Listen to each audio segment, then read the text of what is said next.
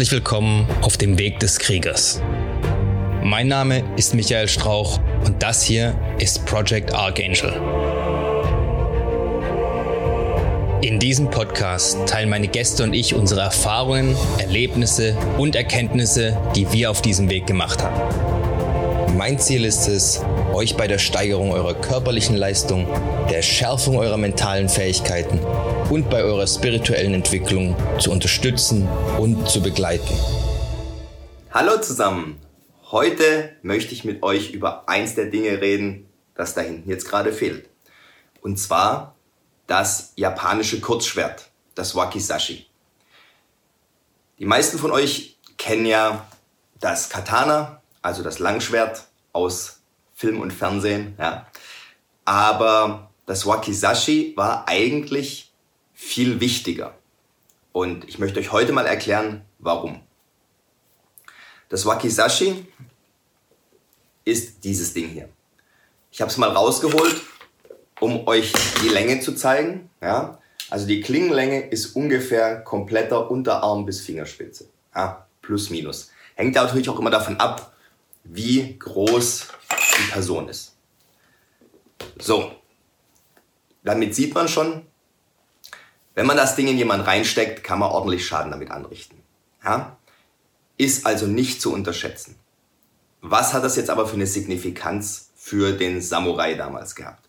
Und ich rede jetzt in, der, in dem Zeitraum von den Warring States, ähm, das heißt so um ganz grob 1600 rum, plus minus 50, 100 Jahre. Ja? Äh, da war permanenter Bürgerkrieg im Prinzip in Japan. Wobei Bürgerkrieg jetzt vielleicht falsch ausgedrückt ist. Es war Clan gegen Clan. Ja? Alle haben versucht, irgendwie die Macht an sich zu reißen.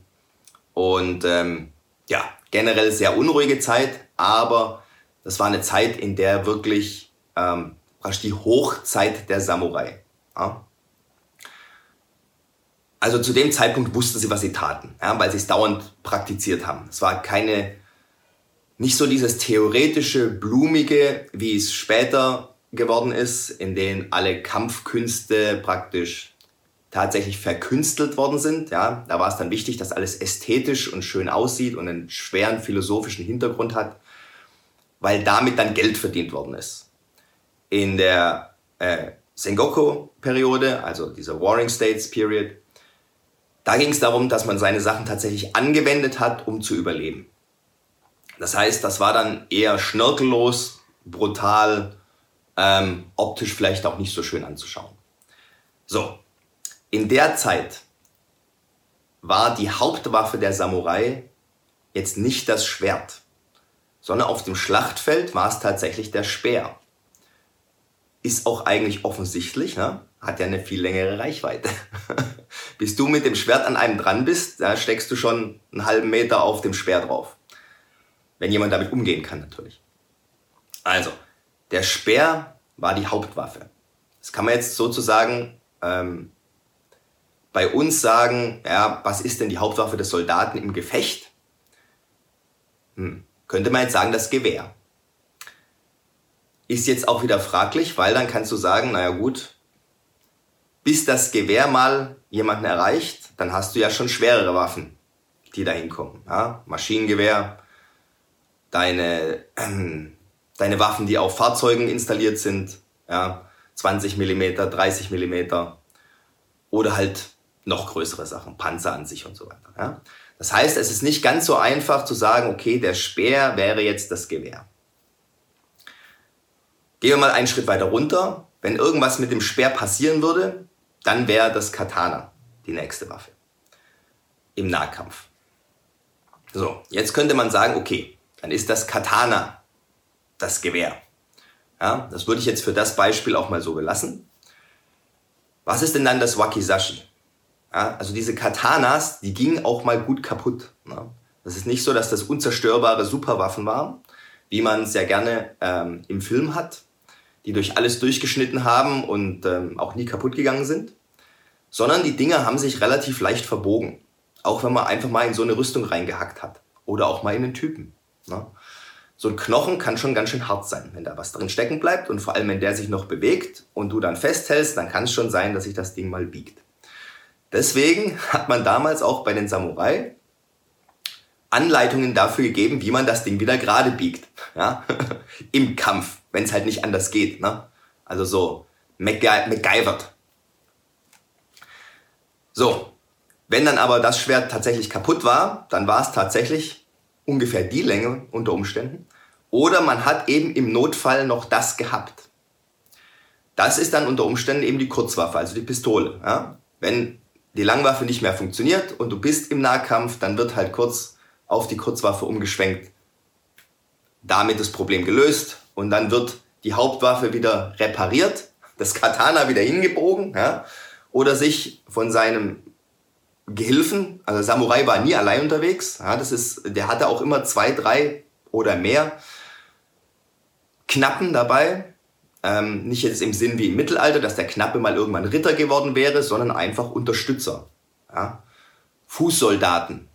Die haben unter anderem Ersatzwaffen getragen und dann dem Samurai den neuen Speer gegeben und selber geguckt, oh, wie sie denn jetzt klarkommen, weil ihr Speer jetzt weg ist damit er weiterkämpfen konnte. Weil er war der, der tatsächlich kämpfen konnte und die anderen waren, wie gesagt, Unterstützungspersonal. Ohne die geht's aber auch nicht. Ja? Der Samurai konnte seinen ganzen Scheiß gar nicht allein die Schlacht schleppen. Wie der Ritter auch nicht. Ja? Oder der deutsche Soldat oder jeder andere Soldat, ja, was da an Logistikpersonal hinten dran hängt und Administration, damit vorne ein Infanterist kämpfen kann. Ich habe die Zahl nicht im Kopf, aber es ist irgendwas wie 7 zu 1 oder so. Ich lasse mich da gerne korrigieren. Ich würde mal sagen zwischen 5 zu 1 und 10 zu 1. Ja? So. Ähm, ist auch für das Beispiel, was ich jetzt erzählen will, gar nicht wichtig. Deswegen habe ich es nicht recherchiert nochmal. So, also, ungefähr kann man sagen, Gewehr, Katana, Pistole, Wakizashi. Jetzt war es so, man sieht die Samurai immer mit zwei Schwertern durch die Gegend laufen, wenn sie irgendwo unterwegs sind. Ja? Laufen durch die Stadt, sind bei, äh, im Schloss, ähm, sind auf der Reise mit dem Pferd oder so weiter. Das, die Waffe, die sie tatsächlich immer dabei haben mussten, und ich habe äh, ein Buch, da, das ist sowas wie eine ZDV für, für die Samurai damals gewesen, zumindest von einem Clan. Ja? Da ist tatsächlich vorgeschrieben, dass sie, egal wo sie hingehen, das Wakizashi nie ablegen. Also so ungefähr wie du als, als EDC, ja? also dein Everyday Carry ist nicht unbedingt das Katana, es ist das Kurzschwert. Wir haben ja gesehen, die Klingenlänge ist so lang, das reicht normalerweise schon aus, um Probleme zu lösen, die so jeden Tag passieren können. Ja, zur damaligen Zeit. So, da muss ich überlegen, zur damaligen Zeit, da war auch das Reisen von A nach B nicht ungefährlich. Da gab es Straßenräuber und so weiter. Ja. Damals war die Räuberei ähm, oder auch das Einbrechen in Häuser ja auch noch, ich sag mal, äh, machbarer, ja, weil nicht jeder eine Handykamera oder Überwachungskameras oder äh, Fotos oder Fingerabdrücke oder sonst irgendwas hatte. Das heißt, wenn du nicht direkt erwischt worden bist, musst du dich schon extrem dämlich angestellt haben, wenn du nachträglich noch erwischt worden bist. Ja, weil wenn du dein Gesicht irgendwie, sag ich mal, das muss ja nur mal mit schwarzer Farbe angemalt gewesen sein, dass man nicht sofort erkennt, wie du aussiehst. Wenn du keine herausragenden Merkmale hattest, wie zum Beispiel unauffällige Tätowierungen, ja, hm, wäre für damals doof gewesen, dann konnte man dich eigentlich nicht mehr identifizieren. Klar, wenn du natürlich in einem kleinen Dorf warst und du warst der Fremde, ist es was anderes, dann war es der Fremde. Ja? Äh, wenn du aber in der Stadt warst oder dich eben von einem Dorf zum nächsten fortbewegt hast, als Straßenräuber, war es schon eher schwierig. So, deswegen immer das Kurzschwert dabei. Und zwar egal, wo du hingehst. Nachts beim Schlafen hat man zumindest das Kurzschwert, aber meistens beide Schwerter so abgelegt, mit zusammengebunden aneinander, unter sich gelegt. Und zwar so, dass man es im Liegen, wenn man aufwacht, schnell ziehen konnte. Und zwar das Kurzschwert, weil es kürzer ist und schneller zu ziehen geht. Aber die Dinger waren auch so, dass es einem keiner nachts klauen konnte. Ne? So ein Schwert war teuer. Außerdem, wenn dir einer dein Schwert wegnimmt, kann er dich danach ja auch einfach damit umbringen. Leben war billig. So, zurück zum Wakizashi. Das Ding hast du nicht abgelegt. Egal, ob du aufs Klo gehst, ob du baden gehst, dann hast du natürlich nicht mit ins Wasser getunkt, dann hast du es daneben gelegt, in Handreichweite. Beim Schlafen hast du so gebunden gehabt, dass du direkt wusstest, wo es ist und da war es immer. Und das hast du trainiert, dass du dieses Ding ziehen kannst, falls du merkst, irgendwie jemand versucht nachts dich umzubringen, auszurauben, sonst was zu machen. Und auch wenn du irgendwo auf Partys warst. Ja? Normalerweise hast du, wenn du auf so einer Feier oder sonst was warst, ähm, dein Katana abgegeben. Ja? Das stand dann mit allen anderen Katanas in, einem, in einer Art Waffenschrankecke, hm, wo auch keiner hingegangen ist. Also das ist wie heutzutage mit den Waffen, da respektiert man die Waffen der anderen Samurai und toucht da nicht einfach dran rum, sondern wenn man da was sehen will, dann fragt man mal. So, das Wakizashi hatte man normalerweise dabei. Außer es war tatsächlich eine Gelegenheit, wo der Hausherr oder zum Beispiel der Lord, wenn du im Schloss zur Audienz warst, gesagt hat, alle Waffen werden abgelegt. Ja, aus Sicherheitsgründen. Weil da konntest du damals auch deinen eigenen Vasallen teilweise nicht trauen. Oder wenn du einfach eine Nachricht überbracht hast oder sonst was bei einem, bei einem anderen Lord, dann hat er dich unter Umständen eben auch alle Waffen abgeben lassen. So. Alle Waffen? Tja, da hängt es jetzt davon ab. Die hatten nämlich normalerweise immer noch ein Messer oder wie auch immer man das nennen mag, ja, ungefähr diese Länge, auch noch dabei. Das hatten sie aber versteckt getragen. Denn es war jetzt nicht so, dass du als Samurai hier in jedem Haus abgetastet und durchsucht worden wärst. Ja? Du hattest ja einen relativ hohen Rang damals als Krieger und da ging das nicht.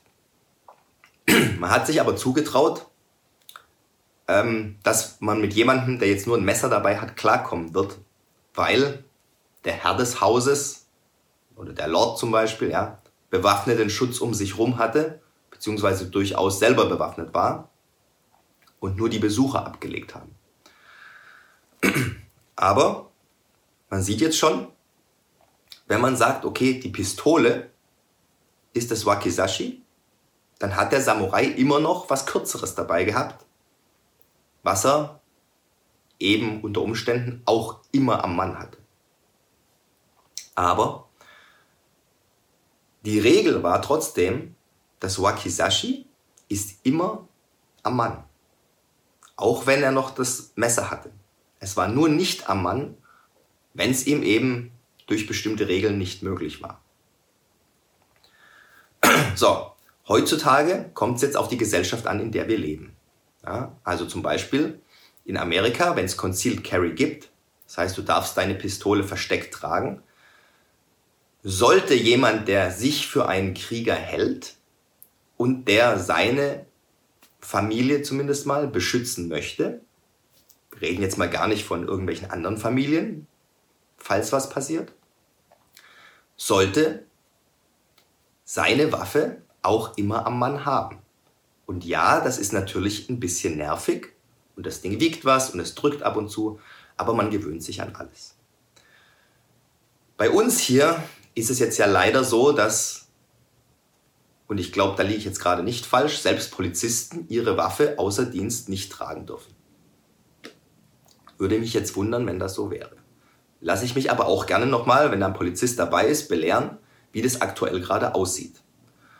Ähm, ich weiß, dass ja in Österreich äh, den Streit gab, ob die Jungs vom Jagdkommando ihre Waffen zivil tragen dürfen, die sie ja im Dienst tragen dürfen, also ihre Pistolen versteckt tragen dürfen, eben auch aufgrund dieser ähm, Terrorgeschichte in Österreich. Ja.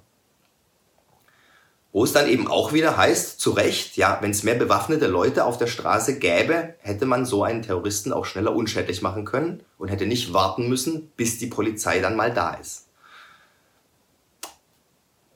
Denke ich, ist für jeden nachvollziehbar, außer natürlich für die ganzen, die gegen Waffen sind. Die sehen das äh, wieder ganz anders. Da reicht ja ein Schild, keine Waffen, dann kommt auch keiner mit Waffe daher. Ja, auch kein Böser, weil da ist ein Verbotsschild. Gut, lassen wir die politische Diskussion mal außen weg. Also, wir halten jetzt mal fest, in Deutschland geht das so nicht erstmal. Ja? Mit dem verdeckte Waffen zivil tragen. Du darfst aber in Deutschland trotzdem gewisse Werkzeuge bei dir haben, auch Klingen, wenn du dich an bestimmte Regeln hältst. Ja? Also, feststehende Klinge bis maximal 12 cm oder ausklappbar. Wenn es mit einer Hand ausklappbar ist, darf es nicht verriegelbar sein. Wenn es verriegelbar ist, darf es nicht mit einer Hand ausklappbar sein. So. Nimmt jetzt schon wieder sehr viel vom Tisch, ja? aber es gibt ja auch noch andere Werkzeuge. Ja? Spitze Dinger zum Beispiel, ähm, die, wenn man sie in jemanden reinsteckt, äh, durchaus die Situation ändern können. Ja? So, heute möchte ich mich aber auch gar nicht auf die Details von, was für Waffen wären denn jetzt gut und was nicht einlassen. Generell ist es so, wenn es was ist, was spitz ist, geht es leichter in den Typen rein. Und Dinge, die tief in Typen reingehen, haben auch das Potenzial, einen Kampf schnell zu beenden. Im Vergleich zu Schnittgeschichten. So. Heute wollte ich aber einfach nur auf die Einstellung der Samurai damals raus, die gesagt haben, Du gehst nie ohne dein Kurzschwert irgendwo hin. Das Ding ist immer dabei, außer du bist in einer spezifischen Situation, wo du es aus wichtigen Gründen ablegen musst. Ansonsten ist das dabei. Punkt. Ende der Diskussion. So. Damit lasse ich euch mal wieder in den Tag. Macht's gut. Wir sehen uns morgen. Passt auf euch auf. Wenn es euch bis hierhin gefallen hat, dann dürft ihr mir gerne ein 5-Sterne-Review dalassen, den Kanal weiterempfehlen. Schaut auch gerne mal auf meinem YouTube-Kanal vorbei, Project Archangel. Ich bin auch auf Instagram, auch Project Archangel. Wenn ihr Fragen habt, könnt ihr mir an irgendeiner Stelle, wo es möglich ist, die Fragen gerne stellen. Ich versuche immer, die zu beantworten, soweit ich kann. Auf dem YouTube-Kanal findet ihr auch eine E-Mail-Adresse, also alles kein Problem. Ich hoffe, wir hören oder sehen uns dann beim nächsten Mal. Bis dahin immer dran denken, es geht nur um den Weg und nicht um das Ziel. Macht's gut, haut rein.